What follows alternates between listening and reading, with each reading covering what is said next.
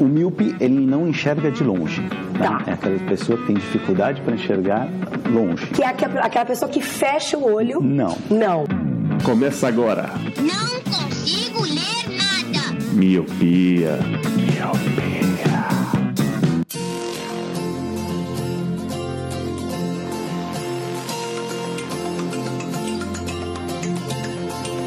Se você pudesse me dizer, se você soubesse o que fazer, o que você faria, aonde iria chegar?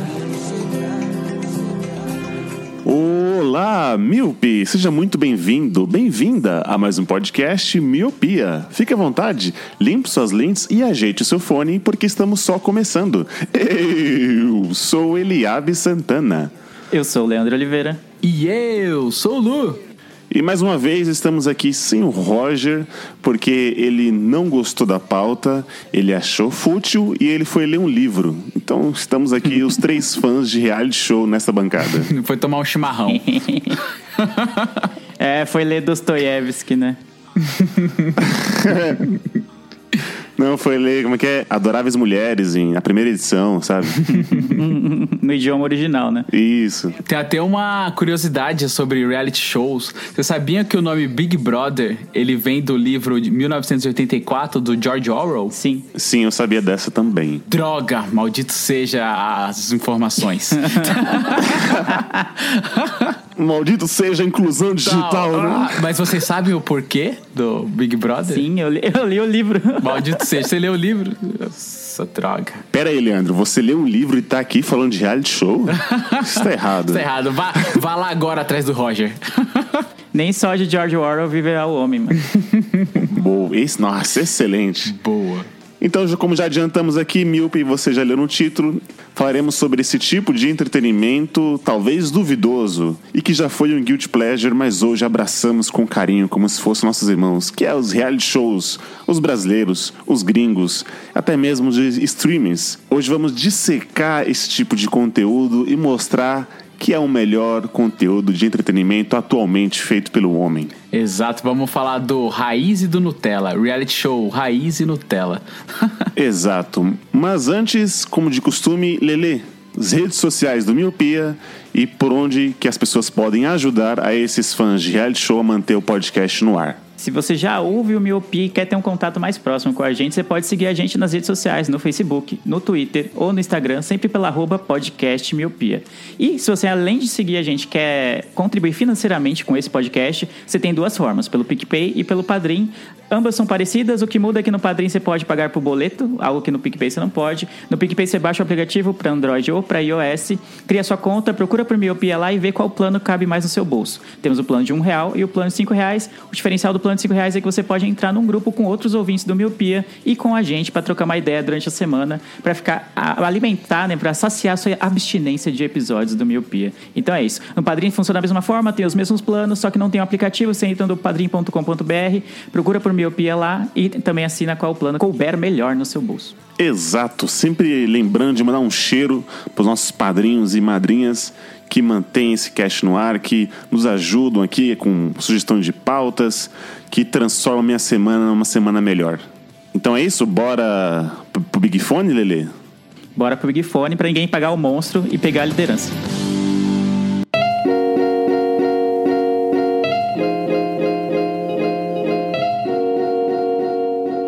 Senhor Luciano, Oi. Você que nos bastidores aqui não sabia o que era reality show, Verdade? E conforme conversado, você abriu o mundo e falou assim: Nossa, então isso que eu assisto também é um reality show? você consegue definir quais as características necessárias para ser um reality show? Quando a gente escolheu essa pauta de reality show, eu falei, caralho, mano, eu não sei nada, mano. Eu só lembro de Casa dos Artistas e Big Brother. O que, que eu vou fazer? Eu fiquei triste. Aí, 30 minutos antes de começar o cast, o Eli falou um, um episódio lá de que era reality show. Aí, pá, explodiu minha mente assim. Eu falei, caralho, isso também é reality shows. E aí eu descobri que eu assisto muito, mano. Isso é muito doido. Mas respondendo sua pergunta, cara, eu acho que reality shows é algo que envolve convívio social ali entre um ou mais pessoas E isso é mostrado na, na, na TV, né? De canal aberto, hoje em dia, pelo stream e canal fechado. Mas eu não sei muito definir o que seria um reality show, cara. Eu acho que seria isso. Seria mais ó, ó, câmeras filmando pessoas fazendo coisas do dia a dia ou, ou alguma tarefa, alguma coisa. Ah, cara, eu não sei se tem uma definição certa de, de, reality show, mas sempre quando eu penso nisso, eu imagino que, é, como o Lu falou, tem que ter câmeras filmando situações, em muitas aspas, assim, reais, né? Sim, é, é. Seja de um confinamento, como é o Big Brother, como foi a Casa dos Artistas, sei lá, de férias com ex, esse tipo de coisa, em que as pessoas não podem sair daquele lugar. Eu, é, pelo menos férias com ex eu não sei porque eu não assisto. Se não pode sair daquele lugar, então você, sua vida vai ser filmada 24 horas por dia durante um período de tempo, sei lá, três meses. E existem também outros reality shows que não são exatamente confinamento. Você pega é, algo, coisas específicas como Masterchef, como American Idol, sei lá, ou America's Got Talent. Competições, são, né? Que... É, são mais competições do que propriamente reality shows, mas também acabam entrando, porque você acaba sabendo da vida da pessoa, você acaba acompanhando ela no dia a dia, e parece que, apesar de eles não estarem confinados ali, eles parecem, né? Na nossa mente parece que eles estão ali o tempo inteiro, né? Eles gravam uma participação, gravam um programa e parece que eles não saem dali para gravar os próximos. Eu acho que o padrão, assim, geralmente é isso que vocês falaram, e também tem a questão do resta um, né? Se for competição, tipo, começa com um número X de pessoas, e aí a cada episódio, enfim, cada prova, vai, vai saindo um até surgir o campeão, né? O número um que restou daquele ano tal. Então, de férias com o ex não é um reality show, porque eu descobri essa semana que não tem um vencedor, não tem eliminações, não tem nada. Eu falei, meu Deus, qual é o sentido de assistir um negócio desse? Não tem. Os participantes ganham um, um cachê para participar lá, para entrarem, e, e, é isso. Não tem um vencedor. Eles ficam um determinado período de tempo confinados, eu acho, lá no, no local onde é o reality show, e não tem um ganhador. Ô, Leandro, não tem ganhador, mas tem intriga. Se tem uma coisa que a galera adora em reality shows, é intriga. Puta que E pariu. tem confinamento. Tem confinamento? É, porque eles ficam presos numa casa só, eles não saem, entendeu? Eu sei que a gente vai estar aqui pra exaltar os reality shows, mas de férias com eles é bem bosta, mano. Toda a premissa do negócio é bem merda. Eu nem sei qual que é a premissa, mano. Como que é a premissa? É que a pessoa tem uma namorada e namorado atual, e aí ela fica confinada com o ex-namorado ou ex-namorada? É essa a premissa? Com ex e com ex-casais, outros ex-casais. Nossa, velho, que merda. Caraca, velho. E aí dá uma mistura louca, é isso? Exato, basicamente isso. Mas acho que a gente tá se adiantando. Ele podia falar mais dos primórdios da TV brasileira, onde começaram os reality shows pra gente. O que abriu, né, nossas portas para drogas maiores, não é isso, Lili? Exatamente, né? A gente começa com coisas leves e vai para drogas mais pesadas. Porque assim, já que você puxou de a de férias com ex, a gente já pode, será que igualar com a clássica Casa dos Artistas? Na Casa dos Artistas era bem melhor. Sim, Casa dos Artistas foi maravilhoso, velho. Silvio Santos, né, como um apresentador, né, como host. Mano, tinha Siang, tinha Bárbara Paz, tinha Supla. Tinha frota, mano. Tinha Frota, puta que pariu, mano. Que teve uma edição que pulou o muro, um negócio assim, não teve? Posso estar enganado aqui, mas pra mim eu acho que. Eu não sei se ele veio antes do BBB ou se foi junto, assim. O... Ele estreou antes porque o, o Silvio Santos forçou a barra para que estreasse antes, né? O, a Globo já tinha comprado os direitos do Big Brother, né? Que é um formato americano, já tinha em outros países. Certo. E a Globo comprou para fazer exatamente como é, porque é mais ou menos. Como é o Big Brother aqui, é mais ou menos como é nos outros países. E aí o Silvio Santos ficou maluco, falou, mano, isso aqui vai, vai dar sucesso, mano. Eu tenho que fazer alguma coisa. Então, às pressas, ele bolou essa ideia da Casa dos Artistas e começou a chamar o pessoal meio nem sem sabendo como que seria, o que, que ia acontecer, só para conseguir estrear antes do Big Brother. Então, acho que acredito que foi no mesmo ano, ou um pouquinho, diferença de lá de semanas, ou um mês, algo assim. Só que aí a Casa dos Artistas estreou antes, só para tentar roubar esses holofotes que seriam do Big Brother. Deu certo por um tempo, mas ele não levou para frente como nada no SBT, né? Ele dura tanto. Pra quem não, nunca assistiu, não conhece, nunca ouviu falar, Casa dos Artistas é basicamente a atual Fazenda. Porém, é, é uma casa, né, um confinamento com várias câmeras, e aí você tinha artistas que não eram, tipo, desconhecidos, né, ou que estão no, digamos assim, que já tiveram uma grande fama e hoje não tá. Eram artistas realmente da época que estavam no seu auge, colocavam dentro de uma casa e aí o, o, pau torava, como dizia o Celso Portioli. Eu posso trazer informação aqui? Diga, traga. Casa dos Artistas foi lançado dia 28 de outubro de 2001 e foi até 2004 e o Big e o Big e o Big Brother, o primeiro episódio é de 29 de janeiro de 2002, ou seja, quase um ano antes do Silvio Santos. O Silvio Santos tinha informantes e espião na, na Globo, né, mano? Caramba, mano. Não, um ano não, caramba. Um ano não. Foi no final de Ah, não, 2001 e o outro no início de 2000. Nossa, é verdade, 28 de outubro, mano. Não, pra quem não assistiu a Casa dos Artistas e tá meio perdido, né? Quem assistiu é ouvintes muito novos, é mais ou- é o primor, os primórdios do que é a Fazenda hoje, mais ou menos. São famosos, mas não tão auge assim. O, O, ele tava falando isso, né? é, ele falou que é o auge, assim, não, não, não acho que seja no auge. Quem tava lá na, na Casa dos Artistas não tava, no, meu Deus, o- os artistas mais famosos do- da TV. Ah, mas não era esquecido não, Lele. Então, é mais ou menos o que foi, acho que a primeira fazenda que tinha pessoas mais conhecidas. Hoje em dia, você olha quem vai pra fazenda, eu não faço a menor ideia de quem sejam aquelas pessoas, tá ligado? Ainda tá rolando a Fazenda? É a pergunta. Cara, Acho que tá, rolou, acho que até o ano passado. Acho que esse ano vai ter outro, né? Geralmente sempre tá, tá inovando. Casa dos Artistas eu assisti o primeiro, aí depois eu não assisti mais. E a Fazenda eu não sei de nada. De Casa dos Artistas eu só sei do meme, que é o do Tel Becker. E só. Ele é a representação do, da, da Fazenda. E o Lele tava falando de, de férias com ex, que provavelmente ele tá- deve estar achando que é uma baixaria, mas a baixaria começou com o Silvio, que Casa dos Artistas era muito isso daí. O pessoal fala debaixo do edredom e tal. Mano, ali não tinha edredom, tá ligado? o edredom era transparente, né? Era um papel celofane. O Frota não gostava de edredom. Onde que era? Porque o Big Brother é no Rio de Janeiro. A Casa dos Artistas também era no Rio ou era aqui em São Paulo? Vocês lembram disso? Ah, não faz pergunta difícil, Lê. é, não, nossa, que técnico isso. Por causa do calor, tá ligado? Nossa, próximo.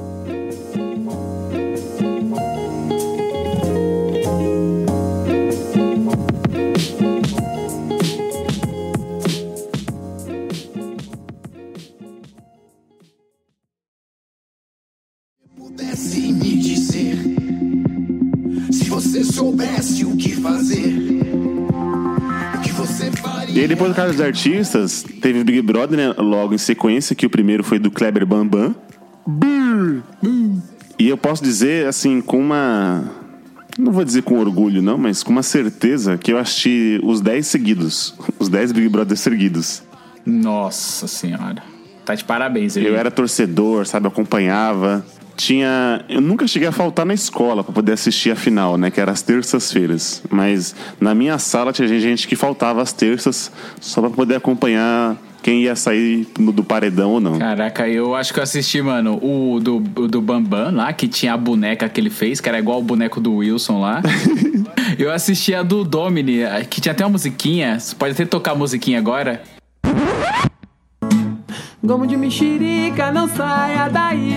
Gomo de mexerica, não saia daí. Pois se você sair, vai ser muita doideira. Gomo de mexerica, não saia daí. Tandam. Que era, acho que era Domi de Mexerica, não saia daí, que não sei o que, que tinha a Sabrina Sato também, né? Te lembra dessa musiquinha? Sim, era da mesma época da Sabrina Sato, era do Domini. E eu parei aí. Eu assisti então. Eu não lembro se era o do Domini foi o segundo ou foi o terceiro, sei lá. Claramente eu tinha assistido o do Bambam e a do Domini. Ou Então você não pegou a, a fase do, do alemão, Olo? Alemão? É, Não lembro, não. era um cara branco, né, claro. ah, vá. né? e aí ele era todo, né? Todo bonitão, olhos claros, loiro, não sei o quê. Era ge- gente boa, boa pinta, não sei o que lá. Então ele era todo pra frentex, amigo da galera. Então ele era meio que o preferido. E aí, ele, eu lembro que ele começou a, a namorar Isis, que era uma menina que depois foi trabalhar hoje no TV Fama. E aí depois ele teve um caso com uma outra pessoa, e aí ficou, me pegou mal, mas depois a Isis perdoou, tá ligado? E ele era meio que o herói da, da, da, da casa. né? Correção. Alemão não ficou com a Iris no programa. Os dois só foram se beijar após saírem da casa e ficaram juntos por alguns meses. Esse herói é a palavra certa. Nossa. E aí mano. tinha o cowboy, que ele era o vilão. Meu Não Deus. lembro de nada disso. tá descrevendo o que? Rei do gado na novela? Isso aí não vale a pena ver de novo. Será que eu tô confundindo? tá né? maluco. O cowboy ganhou, não ganhou essa edição? Ele ganhou? Não, pô, ele não saiu com a maior eliminação de todos os tempos? Cara, então não sei. Pra mim, o Cowboy tinha ganho uma edição. O Domini ganhou uma. Eu não sei nada que vocês estão falando. Cowboy, mano. Achei, Lele. Não, o Cowboy então ganhou, mas eu, eu achei aqui, ó. Foi o Felipe Cobra. Aí tá aqui a matéria. Outro rival de Diego Alemão, que foi massacrado pelo público, que não aprovava seu comportamento agressivo e preconceituoso. Durante a formação do quarto paredão, ele foi eliminado com 93% dos votos. Caramba, 93 é muita Nossa, coisa. 93. E como que esse cara chegou na final? Sério, como ele chegou na final? Fala pra mim. Como um cara desse chegou na final? Eu quero saber de você, ele. Expert Big Brother. Como ele chegou na final? Vamos lá, Lu. O, o tompeiro do reality show é o seguinte: você tem que ter o bonzinho e o vilão, entendeu? Ah, tem que ter o arco inimigo, né? Existe o bem sem o mal? Fica aí, questionamento. Pra existir o bem, tem que ter o mal ali. Então, esse, é, o alemão, ele era o nosso herói, o herói do Brasil naquele ano. Ai, caralho. E esse mano, ele era, mano, ele era muito escroto, tá ligado? Muito escroto. E aí, quando chegou e formou o paredão, e ainda tinha aquela frase: Eu quero ir com ele, eu quero ir com ele, paredão, que não sei o quê, porque o público vai votar e que vai ficar na casa, sabe? Tinha, toda essa. Nossa. Então você tá querendo me dizer que a Globo mexia os pauzinhos pra deixar esse escroto até o final? Pode, pode ser que sim, pode ser que não. Correção: Felipe Cobra não chegou até a final. Ele foi eliminado no quinto paredão. Fica aí. Mas era o tompeiro que rendia a audiência da, do Big Brother. É verdade, né? Porque imagina uma casa que todo mundo se dá bem, todo mundo é de boa. Ah, você vai ser eliminado. Ah, ah, beleza, eu saio. Tranquilo. Não, não, não daria ibope, né? Exatamente.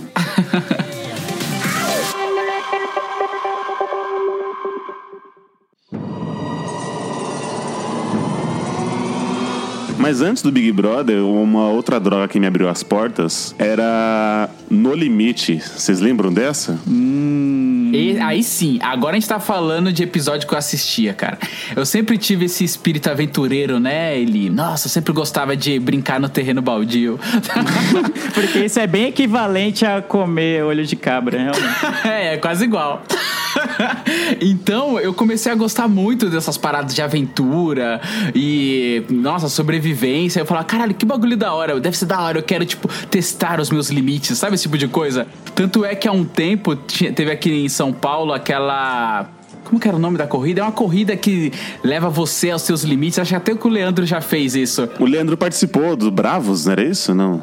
Bravos, é, mano. Eu participei, Bravos Race. Bravos Race, eu tive uma vontade de participar, só que tava mó caro na época. Eu falei, ah, não, deixa quieto. Mas eu sempre tive o espírito aventureiro, e aí desde pequeno eu também gostava disso, sobrevivência, se adaptar e tal. E cara, esse foi um que eu assisti bastante, mano. Eu gostava demais das competições ali, e esse é o estilo competição, né? Não é, é um estilo confinamento e competição, né?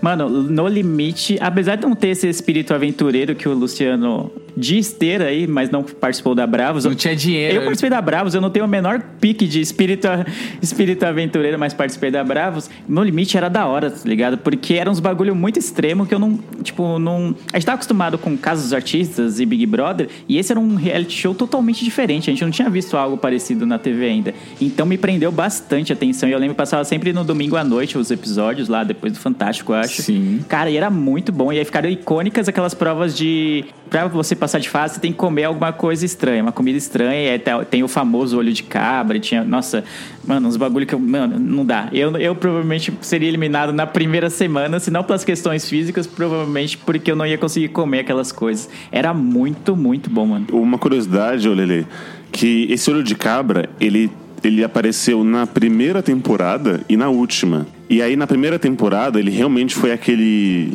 o divisor de águas, né? Quem, quem é forte, quem não é. E na última temporada, as pessoas comiam como se fosse castanhas, tá ligado? Eu já falava assim, ó, cadê o meu olho de cabra? Mas, tipo assim, pra você ver, talvez que quem se inscreveu, né, poder participar, já acho que, não sei se treinou comendo olho de cabra. Eu lembro que, tipo assim, ele fez mó drama, tipo, e, e voltamos com um clássico aqui, não sei o que lá, olho de cabra. Então, quem conseguir, não sei o que lá, valendo. Todo mundo fez, Vlau, vai, manda a próxima, tá ligado? Tipo, mano, não deu nem graça.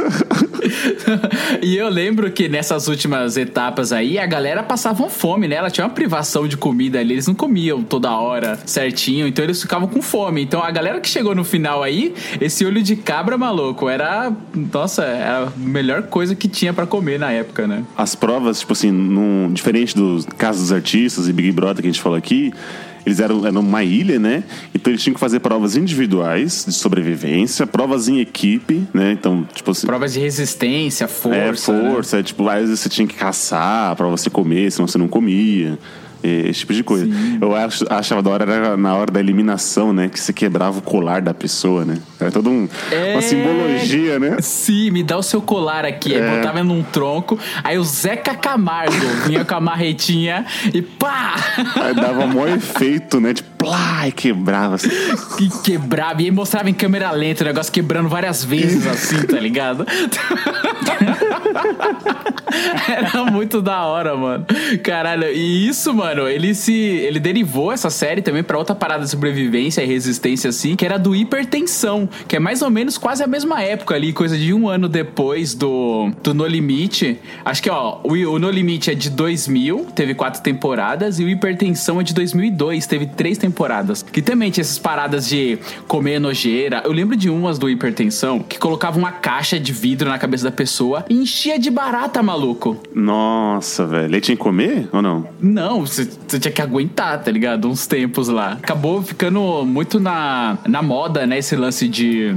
De é, sobrevivência, nojeira e tal. Você falou que no olho de cabra da última temporada a galera já tava tranquilona, mas aí veio esse hipertensão que testava os limites das pessoas, né? Tem uma dessas provas, ô Lu, que, por exemplo, era uma caixa e aí tinha uma chave lá dentro.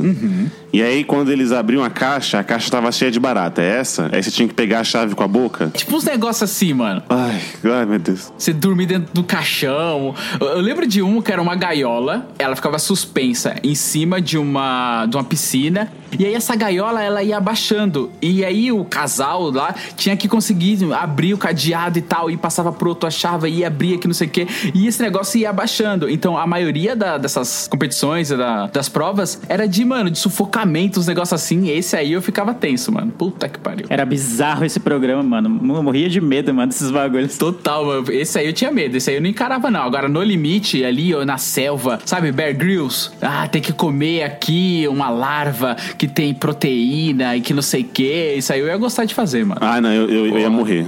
Fala assim, mano. Não, vai. não ele. Isso, a vida do seu companheiro depende disso. Pega essa chave no meio desse tanque de baratas.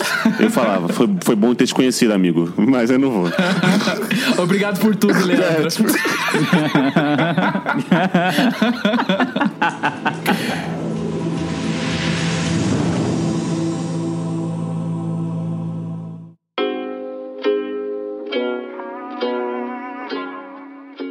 Beleza.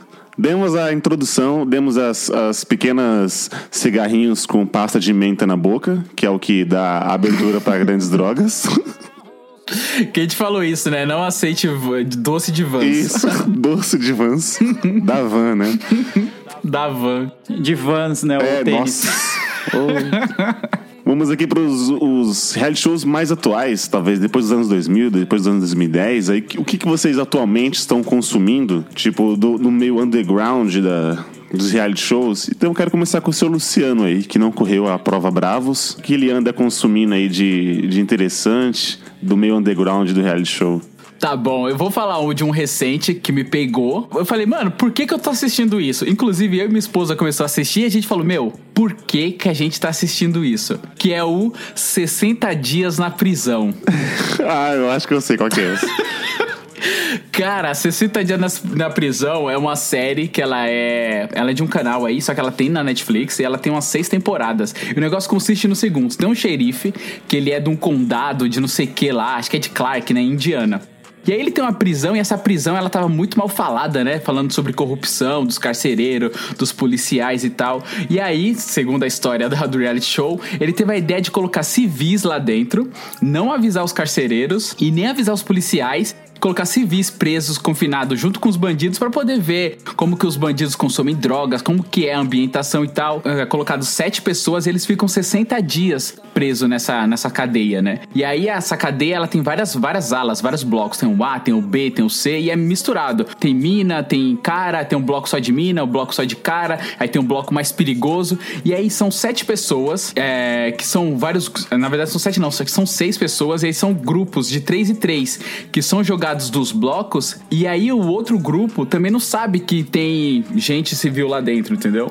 Tem pessoas de, mano, várias características. Tem o cara que é professor, que ele fala que ele se inscreveu para poder entender como que é a prisão, para poder ensinar melhor para os alunos. Tem uma que é uma dondoquinha, que o marido é militar, que ela fala assim: pô, meu marido é militar, trabalha isso, trabalha aquilo e recebe menos mordomia do que um presidiário. Então eu vou provar que o presidiário tem mordomia lá dentro. Cara, tem, mano, são vários sabores de pessoas, tá ligado?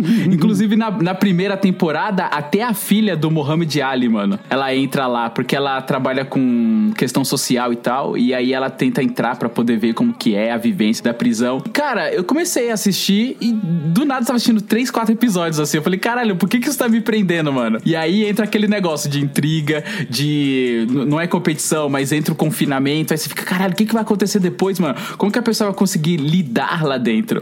E aí eu, mano, me peguei assistindo, cara. Eu tô assistindo a primeira temporada, mas eu já fiquei sabendo que tem seis temporadas. É muito louco. Eu não, eu não conhecia esse, Lu. Eu já, vi, eu já vi, já tem no Netflix, mas eu. A premissa não, não tinha me enganhado. Já é um reality show muito diferente daqueles que a gente citou, né? Os clássicos, né? Exato. Você vê que não tem uma competição, ou, enfim, um ganhador, ou quebrar o colar, nem nada, né? Exato, é algo mais pesquisa é, antropológico, né? Mais uma pesquisa social e tal. É, é muito louco, cara. É bem da hora. Eu gostei de ver, mano. Porque mostra ali a realidade das cadeias, né? É, é uma cadeia americana, num, lugar pequeno, mas você vê o, como que é, tá ligado? É muito louco, assim, cara. Aquela coisa de você entrar no bloco, aí o cara, né? Ele, ah, antes de ser preso, ser confinado mesmo, tem um cara que dá algumas dicas pra ele, né? Ó, você nunca pode chamar uma pessoa de. Como que era? De, de você- tá ligado? Ele dá várias dicas pros caras de como você se portar, ó. Você tem que ganhar a confiança daquele cara. Só que é o seguinte, vocês estão entrando lá dentro, só que se vocês cometerem algum crime lá dentro, vocês vão ser presos. Tá ligado? Então tem toda essa questão também de se ele tiver lá dentro e um cara for tentar bater neles, eles vão reagir, eles podem pode ser preso por isso também, entendeu? Então, mano, é da hora, cara. Acabou me pegando essas pequenas coisas e eu gostei bastante. Eu parei de assistir por, por causa de tô colocando outras coisas em ordem, mas não vejo a hora de voltar a assistir, cara. Esse reality show que o Lu falou, eu achei, cara, bizarro. Eu acho que eu não assistiria, não. E eu ia falar, eu ia zoar o Lu falando, ah, que esse reality show diz muito mais sobre ele do que, do que sobre as pessoas que participam. Mas acho que qualquer reality show diz bastante sobre os nossos gostos e preferências e tal. Então eu acabei desistindo de zoar. Porque se a gente assiste, sei lá, o Big Brother, qualquer outro assim, já é uma experiência de que você tá querendo ter acesso à vida do outro, assim, sabe? É, meio que espiando, que nem ele fala no Brother, dá uma espiadinha, não sei o quê. Já é um algo, já diz bastante sobre a gente também.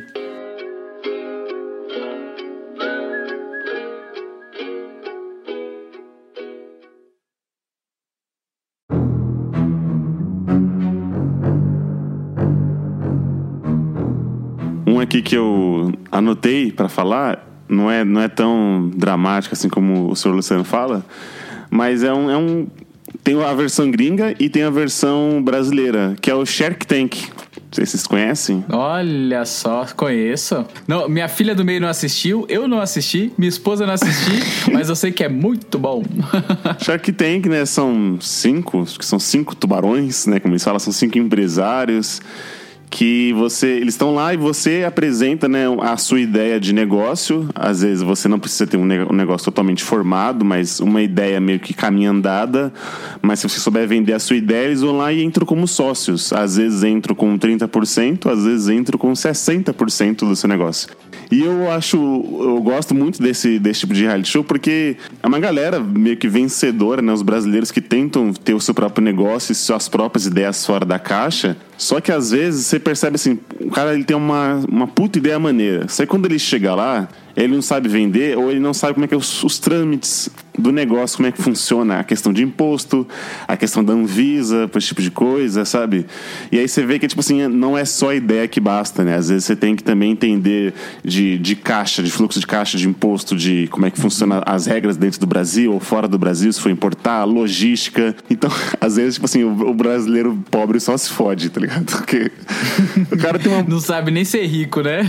é, puta, às vezes, Lu, por exemplo, tinha uma mulher lá que ela criou uma bengala pra cego, por exemplo. Aham. E aí era uma, era uma bengala tipo com rodinhas e ela tinha sensores horizontais e verticais. Caraca. Porque às vezes o, a bengala só alcança embaixo. Aí, por exemplo, o cara ele tá, ele tá batendo aqui, o cego tá batendo ele vê um orelhão. Só que o orelhão ele não é só aquela parte de baixo, tem a parte de cima. Então, antes da bengala chegar até o pé do orelhão, ele bate com a cara né, na, na- naquele suporte. Aham. E aí esse sensor identificaria, né, os extremos. Ó, tem um negócio bem próximo de você, calma, né, não sei o que lá. Só que aí os, os tubarões, né, começando a fazer vários tipos de perguntas e aí ela não sabia responder, não sabia gaguejar, ou ela gastava mais para fazer do que para vender, o custo era muito alto, ela caiu e acabou, ninguém comprou a ideia.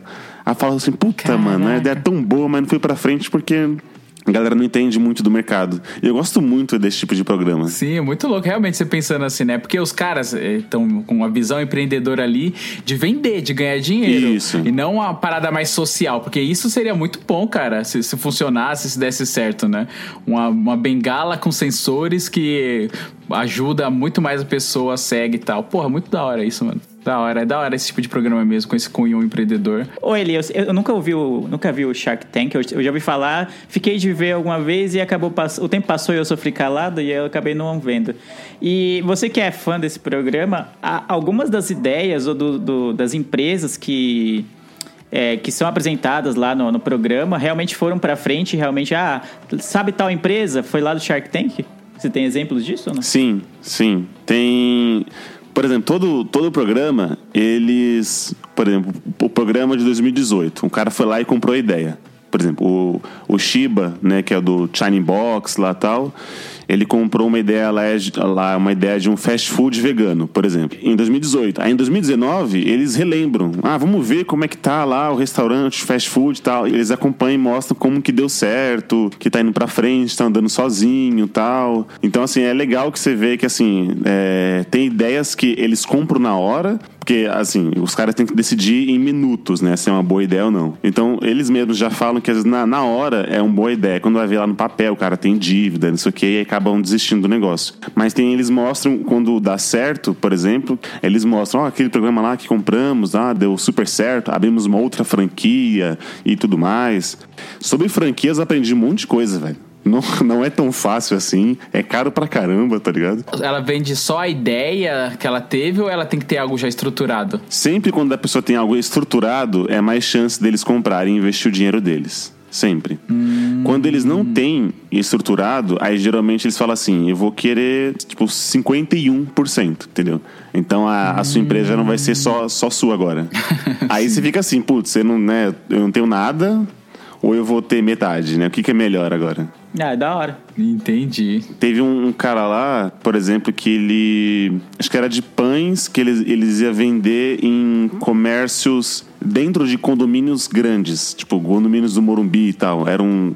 Sabe essa galera que não sai do mercado? Eles vão comprar no próprio condomínio. E a ideia era, era de pães pra fazer isso. E aí o cara já tinha um negócio muito estruturado. Tô vendendo aqui, tipo, 5% por um milhão. Você fica, nossa senhora, tá ligado? Tipo, Caralho. e o cara tinha realmente um negócio muito consolidado, respondeu todas as perguntas, o lucro, o capital e não sei o quê, e aí compraram a ideia dele por 5%, mano. Caralho, que da hora, mano. Da hora, da hora. Eu não assisto, mas é algo que, poder, que eu poderia, poderia entrar na minha lista de reality shows.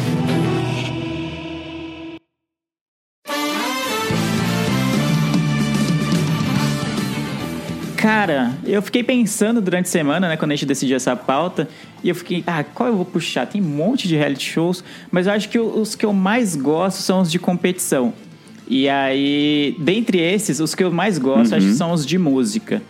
E atualmente eu tô bem fraco porque ter tempo para assistir TV, ou até mesmo Netflix, né, que tem agora tem bastante reality shows, tem sido difícil, né? E acaba sendo um tempo grande que você investe nesse tipo de programa.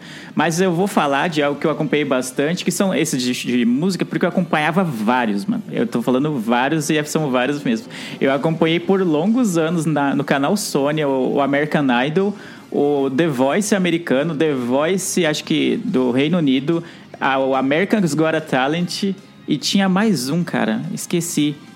O, acho que até o Jonas Brothers saiu daquele. Não, Jonas Brothers não. O One Direction saiu do programa, agora esqueci o nome dele. Então, desses de música, acho que são os que eu mais gosto. Então, eu gostava bastante desse. E da hora dos gringos, desse que tinha, de repente, um, um jurado que era, sei lá, o, Steve Tyler do, do Aerosmith. Você fala, mano do céu, como assim? Steve Tyler é o jurado, mano, da hora demais. Então, esse de música eu acompanhei por muitos, muitos, muitos anos. Cheguei a acompanhar também o The Voice Brasil nas primeiras temporadas, mas depois acabei é, enchendo um pouco o saco. Eu acompanhava o Ídolos aqui do Brasil também, que era legal, que tinha parte de humor, né?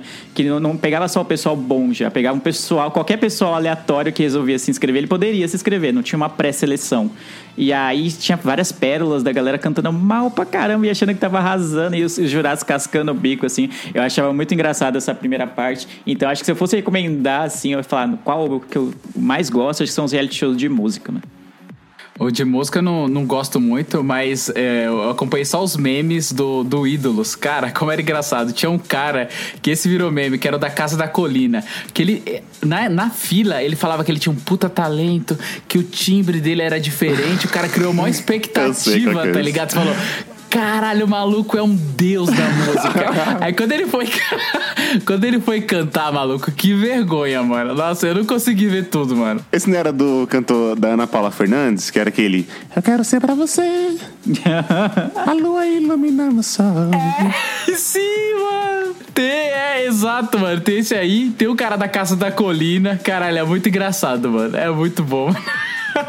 Esse aí eu só peguei os memes, mas de reality de música, assim, eu não, não, não acompanho muito, não. Eu não, não, curto muito, não. É, também não curto muito, não. Eu geralmente só vejo os que, tipo, nossa, olha o que ele fez, isso aqui, tipo, tá lá, nossa, imitou o Bob Marley certinho. Né, eu só vejo os vídeos soltos, é. Mas assim, acompanhar mesmo não, não, não me apetece, não. Exato. Quando teve lá o da Susan Boyle, que a galera, né, atrela muito a beleza uhum. com o talento e tal. E com a Susan Boyle foi isso, a galera não botava uma fé. E quando ela começou a cantar, maluco, ela arrepiou, arrepiou as pessoas. E tanto é que ela ganhou, né, quando ela, quando ela participou do, desse reality.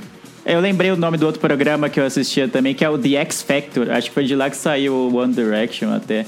Então você vê que eu via bastante, eu tinha um bastante tempo livre. Em algum, em algum momento da minha vida eu tive bastante tempo livre, mas eu acho que foi na época que eu trabalhava à tarde.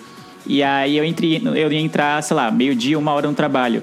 E aí passava esses reality shows, passavam na Sony, se não me engano, ou em outros canais, tipo meia-noite, uma da manhã, passava, às vezes até a reprise do episódio que passou mais cedo.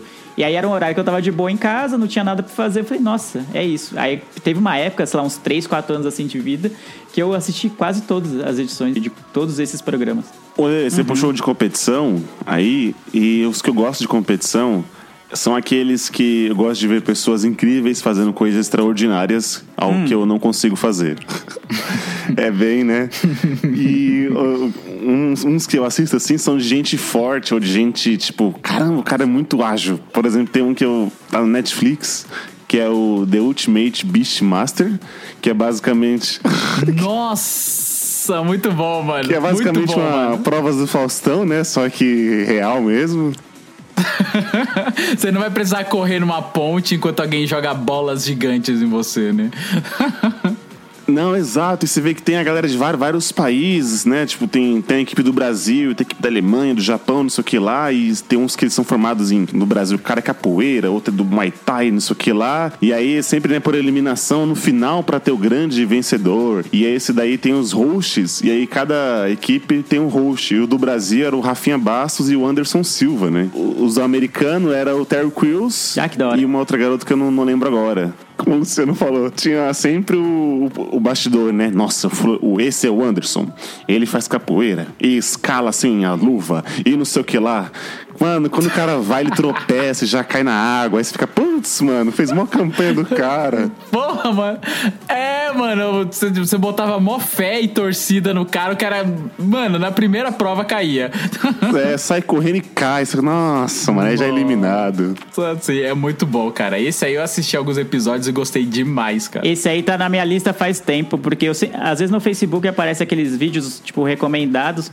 Aí direto tem vídeo desse programa, assim, a galera fazendo, mano, um bagulho muito rápido, fazendo, meu Deus do céu, parece tipo prova olímpica o negócio, de tão difícil que é. E a pessoa fazendo de primeira, você vê, mano, muito louco. Aí eu falo, ah, vou, vou atrás desse programa. Aí acaba esquecendo e nunca fui. Aí depois eu fui ver que tem no Netflix. Tem no Netflix, pô. Então, não, eu, vou, eu quero ver. É, e um parecido com esse, que o host é o The Rock, é o Titan Games, né? O Titans Games. Só que esse daí já é a galera do CrossFit, já é a galera mutante, tá ligado? Ah, não. Não, lá os caras, eles são enormes. Os caras e as minas, eles são enormes. Por exemplo, tem uma prova lá que é o seguinte: é uma grande bola de cimento pesando 150 quilos. Aí eles têm que pegar um, um martelo e ir quebrando ela o máximo que eles conseguem para de, pra depois puxar ela por 4 metros, alguma coisa assim. Aí eles têm que fazer isso o mais rápido possível. Caralho. Isso é só um gostinho. E você vê, cara, aquela galera assim com um, bíceps do tamanho do meu corpo inteiro, sabe? Você fica assim, mano, o maluco é muito forte. Aí o cara, ele é carteiro, entendeu? Não, tem, É tipo, é tipo o padre Marcelo Rossi, né? Que, é, que era fisiculturista. É, não, como é que é o, aquele padre que era o bonitão lá, o Fábio de Mello, que ele é fortão também. E então, aí não é a galera da, tipo, ah, da academia, não, os caras eram só forte, aquele cara que ele foi pedreiro a vida inteira. E aí uma, uma das provas é subir lá o Monte Olimpo. Aí ele tem que derrubar uma parede de 600 quilos, o cara faz uma naturalidade assim, você fica, meu Deus, mano. E nada mais justo do que ser o The Rock como host, né? de- Com certeza. Se tem alguém que consegue quebrar um- uma rocha de 150 quilos, é o The Rock, com as mãos. Com as mãos, Sem é. marreta. Fala assim, ah, precisamos de reforços. Mulher, eu sou o reforço, né? Espera! O que houve? Senhor, alguém abateu o nosso drone. O quê? Aí, trouxe a cavalaria? Mulher, eu sou a cavalaria. Com certeza. É tipo isso, né? Ai, caralho. Mas esse eu não conhecia, não, cara. Eu conheci o Beastmasters aí, mas esse daí eu nunca ouvi falar, cara. Nem sabia que existia. Eu também não Você sabia, realmente não. conhece o submundo dos reality Eu shows, gosto, hein? cara, eu gosto. É como eu te falei, eu gosto de ver pessoas incríveis fazendo coisas fantásticas, assim.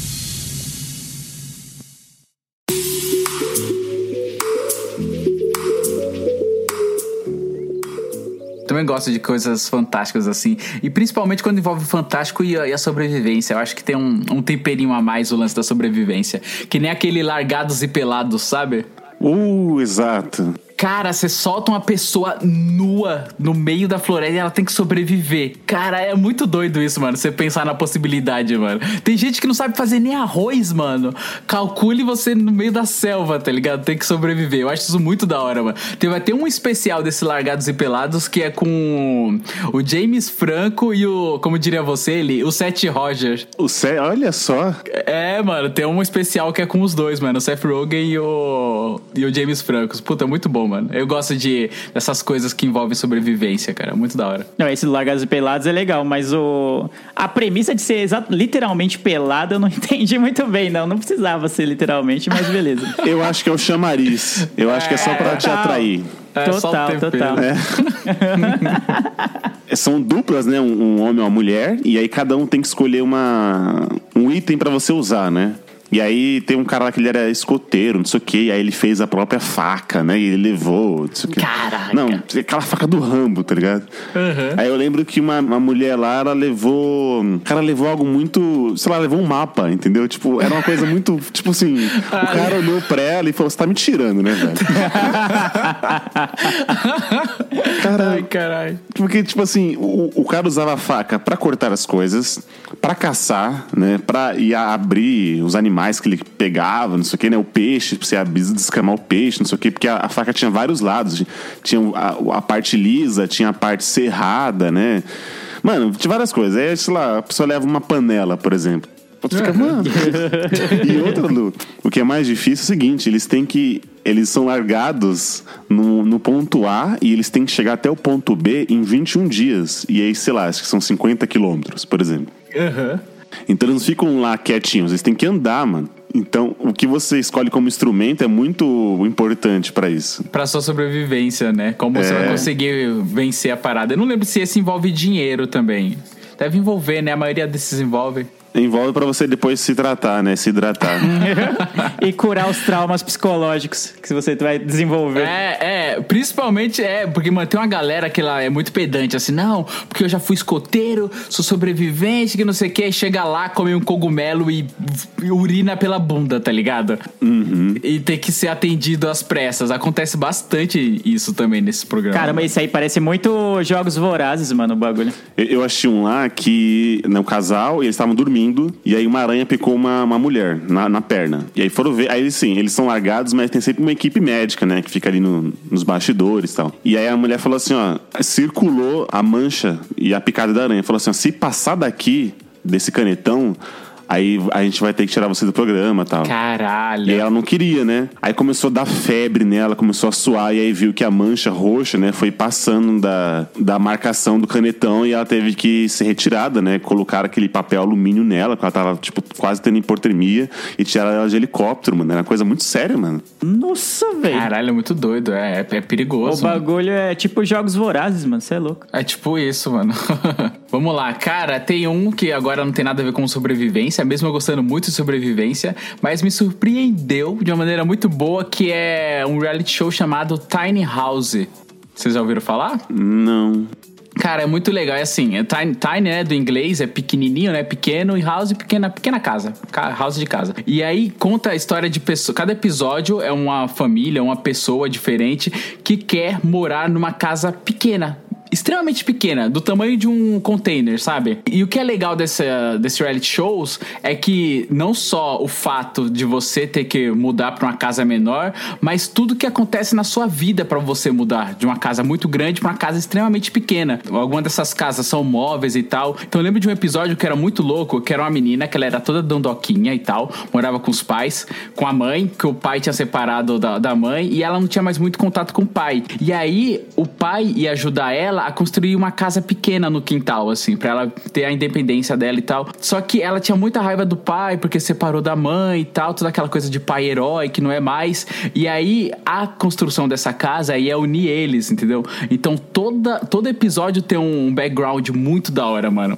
Tem um episódio que é o, é o casal, que eles estão tentando montar essa casa, essa tiny house há muito tempo, porque eles querem casar. E aí os caras, né, que ajudam a montar a casa, é, às vezes as pessoas começaram a montar a casa e a galera do programa ajuda a terminar, entendeu? Mudando o projeto, ou adaptando e tal. E aí esse casal, eles, tipo, eles fizeram, eles fazem várias é, provinhas assim pra saber se a pessoa vai conseguir viver numa tiny house, entendeu? É muito da hora. Tipo, ah, pega o que você achar mais importante, porque quando você mandar pra sua tiny house, você vai ter que viver com o mínimo possível. E é muito da hora, mano. Vocês que vão casar, estão planejando morar juntos e tal, é, bota o que, que você mais odeia que ela faz e o que você mais odeia que você faz, que o cara faz. Ah, que o cara faz é tocar um bandolim, ela odeia esse barulho. E o que, o que ele odeia dela é que ela fica costurando muito alto. Aí ele põe os dois pra ficar juntos ali, porque eles vão ter que conviver mais tempo, né? Pra isso não acabar com o relacionamento deles. Então cada episódio, assim, é uma história, cara. E aí as construções, a arquitetura da casa é muito da hora, mano. Eu fiquei muito, muito interessado nesse negócio de tiny house. Que eu falei, caralho, mano, é você viver com o mínimo do mínimo, sabe? Meio minimalismo. É bem da hora, sim, cara. sim. É bem da hora. Esse Tiny House eu, eu vi assim, eu falei, ah, deve ser alguma coisa de arquitetura. Mas aí depois que eu vi que era um reality show, que, que tinha esse pano de fundo sobre a vivência da pessoa na Tiny House, não só a Tiny House em si, não só como a casa é construída, ou como ela é bonita, ou bem feita, mas não. Como as pessoas que vão morar nela vão se adaptar ali, ou o problema que elas passam pra poder morar ali. É bem legal, cara. Esse Tiny House é bem interessante. Vale bastante assistir. Tem na Netflix. Inclusive deve ser da Netflix. Cara, eu não sabia que era um reality show, O mano. Lu, vi aqui que tem uma galera que mora num- numa casinha de 35 metros quadrados, né? Aham. Só que isso é um estúdio vendido aqui em São Paulo por 400 mil, tá ligado? o, os, os Faria Limers iam morar tranquilamente aí. Os caras da Vila. Madalena. Nossa, agora tem os, os Santa. Cecilers. Total, total. É, mano. Não, mas é bem legal, cara. É bem da hora. Ô, eu tô impressionado que é um reality show. Eu não sabia que era um reality show isso aí. Eu vi na Netflix lá o pôster e achei que fosse um documentário sobre pessoas que moram nessas tiny houses. Eu não sabia que era um reality, mas que da hora. Eu tô bem interessado em ver agora. Sim, sim, mano. Tem todo esse plano de fundo de como as pessoas vão conseguir conviver, mano. É bem da hora, mano. Esse do casal é bem legal porque, tipo, rola uma pressão, Ah, porque era pra eles terem casado há muito tempo e o cara tá nesse projeto de construir a casa. Só que eles não sabem se vai dar certo. Então, mano, é bem legal. É bem legal, cara. Porra, vale, vale a pena assistir. Tem bastante cara de Discover Home and Health, hein, Lu? Essa, esse reality show aí. Tem, tem uma vibezinha de Discover, sim. Home and Health. Que, aliás, é outro canal aí que tem muitos reality shows, né? sim. Irmãos à Obra, será que é considerado um reality show?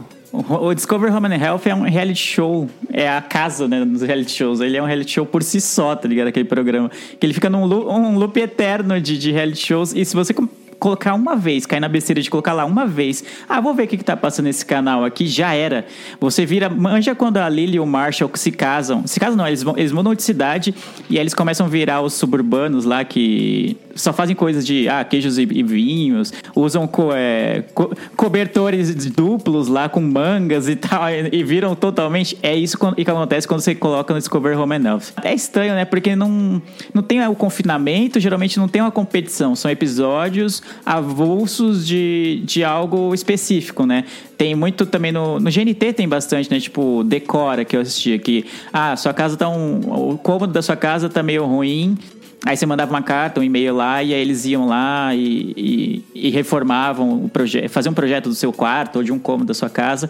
Eu não sei se entra, cara. Eu gosto desses programas, mas eu não sei se entra. Sim, tem aqueles até de acumuladores, sabe? Nossa, eu ficava impressionado com aqueles programas de acumuladores. Como Sim, a pessoa conseguia sim. viver daquele jeito? É muito doido. Eu acho que não entra porque cada episódio é com uma pessoa, não sei. Posso estar enganado aqui, não sei se tem uma definição, se tem uma definição padrão do que é ou não reality show, mas parece mais muito mais um programa em si, assim, um caso do dia, né, com nem aquelas séries que tem um caso do dia, do que um reality show que você vai acompanhando a trajetória de dos mesmos participantes to- dia após dia. Ah, mas o, o Tiny House, ele é classificado como reality show e ele é. Cada episódio é uma família, uma pessoa diferente. Aí fica a dúvida, aí eu não sei se alguém souber a definição, então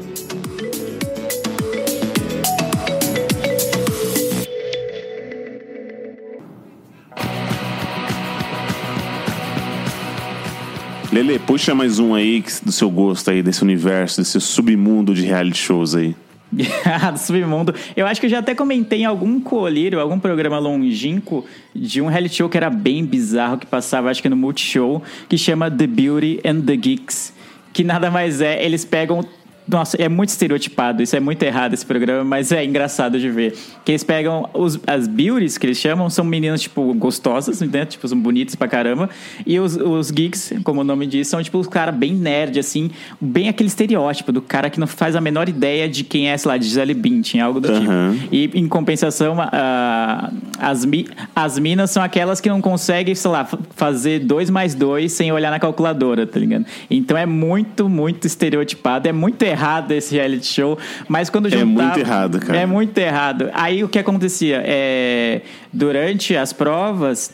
é, meio que formava como se fossem casais ou duplas, assim, né? Uma menina com um cara, e aí eles meio que tentavam se ajudar nas provas. Tipo, se era uma prova sobre o universo da moda e algo muito assim que os, os geeks não iam saber, aí a menina ficava lá meio que estudando com ele, ó, essa aqui é a Gisele Bündchen, essa aqui é a Naomi Campbell, essa aqui é não sei quem, não sei quem, não sei quem, isso aqui é uma peça de roupa X, blá blá blá. E compensação, quando era algo muito é, voltado para a, a área acadêmica, aí era o contrário. Eles ficavam ajudando ela, ó, você tem que estudar, fazer assim, assim, assim. E aí tinha também aquelas provas físicas de corrida, de não sei o que, blá blá blá. Cara, e aí a dupla ganhava, né? Não era um só. Eu nunca cheguei a ver um até o final, mas era muito divertido de ver, por mais errado que fosse isso. Como é, ô Eli, como é que é? É, O reality show fala muito sobre a pessoa? Como que era? Exato, né? Fala, fala. Leandro. Cara, esse é o caso de que era tão surreal esse programa, era tão ruim, era tão bizarra a premissa, que aí você fala, não é possível que eles fizeram um programa desse. Aí quando você já vê, você já viu cinco, seis episódios, assim, entendeu? Eu vou ver mais um pra ver como que é ruim. Não, calma aí. Eu vou ver essa primeira temporada inteira só pra garantir que é ruim É. mesmo. que é muito errado. Cara, e, é, e tinha em vários países, porque eu vi que ah, tinha um na Austrália, tinha é, é, Reino Unido, aí tinha Estados Unidos. Eu falei, meu Deus, fez sucesso mesmo esse negócio. E tanto que chegou a passar no Multishow aqui por um tempo. Eu lembro de um desses episódios, Lele, que acho que o tema era geografia e tal. E aí era pra. Ele tava. Acho que a prova era ensinar de países pobres, né? Tudo mais. Perguntou assim pra uma da- das modelos, uma da- das garotas. É, então, a gente precisa achar uns cinco países mais, é, é, mais pobres, né? Do terceiro mundo, não sei o quê. Aí ela fala assim: ah, de cara, né, eu já sei, a África. Aí ele, então, aqui a África é um continente. Aí ela, e daí? Faz uma E daí? Cara, não é possível. Eu espero muito que seja combinado esse, esses negócios, mano. Que não seja real. Exato, então é isso que eu falo assim, não, não pode ser. É o famoso, tem que ser, tem que ser falso, sabe? Me engana que eu gosto, entendeu? Cara, era bizarro, era nesse nível mesmo. Exato, eu tô torcendo muito pra que seja falso, porque era bem nesse nível. E aí, em compensação, os caras, eles não sabiam nada de nada do que eles consideravam, sei lá, às vezes fofoca de famosos, sei lá, quem, quem com quem o David Beckham é casado. É tipo, hã? Quem é David Beckham, tá ligado? Que? Como assim? Eles não sabiam nada, absolutamente nada. Então, só pra finalizar aqui, desses reality shows citados aqui, quais vocês acham que vocês teriam chances pra chegar na final? Tirando esse daí, Lele, da- das gostosas e os geeks aí, que não vale. mesmo mesmo Esse você tá querendo, muito- é, mesmo você querendo muito. Eu acho que é difícil dizer qual chegaria, mas qualquer um que não requeresse habilidades especiais, como aquele que o Eli citou, que é, precisa ser atlético, precisa saber fazer rolamentos e, e ter um- uma Uhum. elasticidade muito grande lá, né?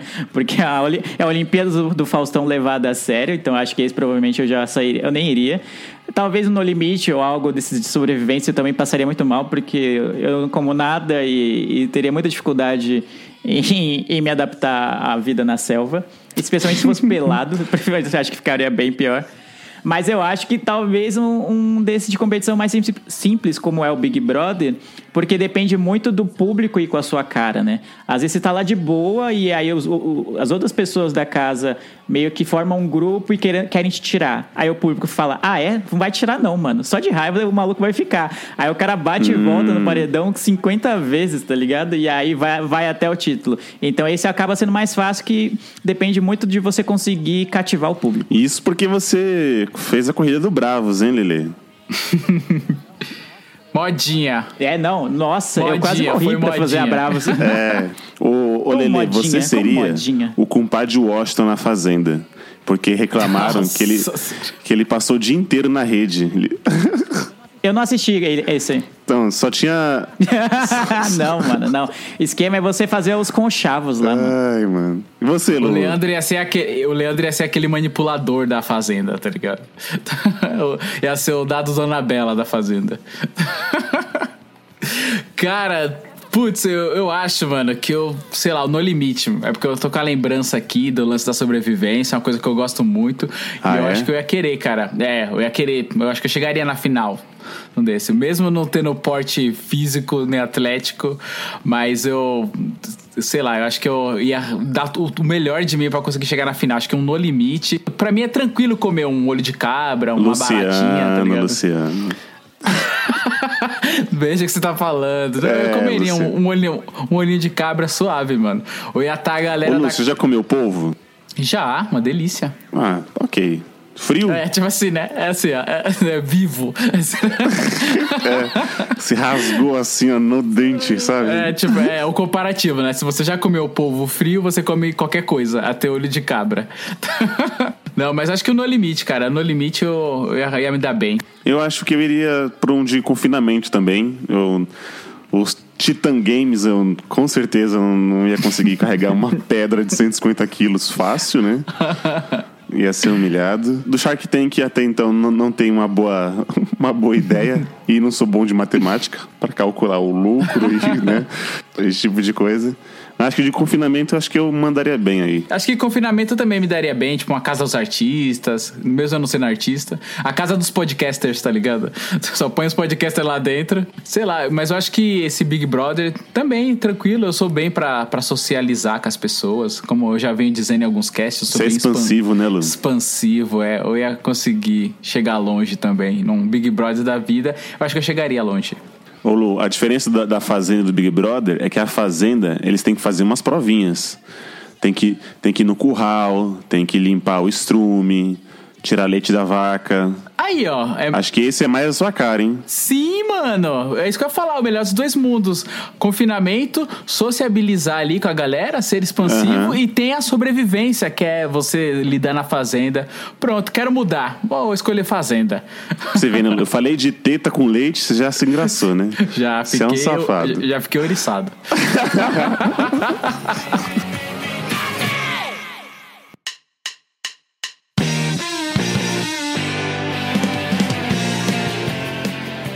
Então é isso, meus finalistas. Esse podcast aqui, amante de reality show, vai ficando por aqui. Eu espero que tentamos aqui de mostrar, se você não conhecia alguns reality shows, vale a pena ir atrás de um ou outro, pra você ver que não é nem só de Big Brother vive o homem, né? E sim de lagados e pelados também. E o que a gente se impede pra você no finalzinho do cast é você espalhar a miopia por aí, apresente esse cast para o seu amigo que gosta de reality show, ou pare a leitura dele e mostre esse cast e faça ele vir pra esse lado da- dessa casa e dar uma espiadinha. Nossa, eu tô, eu tô muito ruim de Nossa, mano. Você tá o próprio Bial, mano. que bosta. Que merda. Vim aqui dar uma espiadinha nesse cast, ó. É, da nave mãe. Puta que pariu. Espiadinha, miopia, tá aí, ó. Tá? Tá- tá- Ah, tá tudo vendo? ligado. Tá tudo ligado, tá tudo conectado.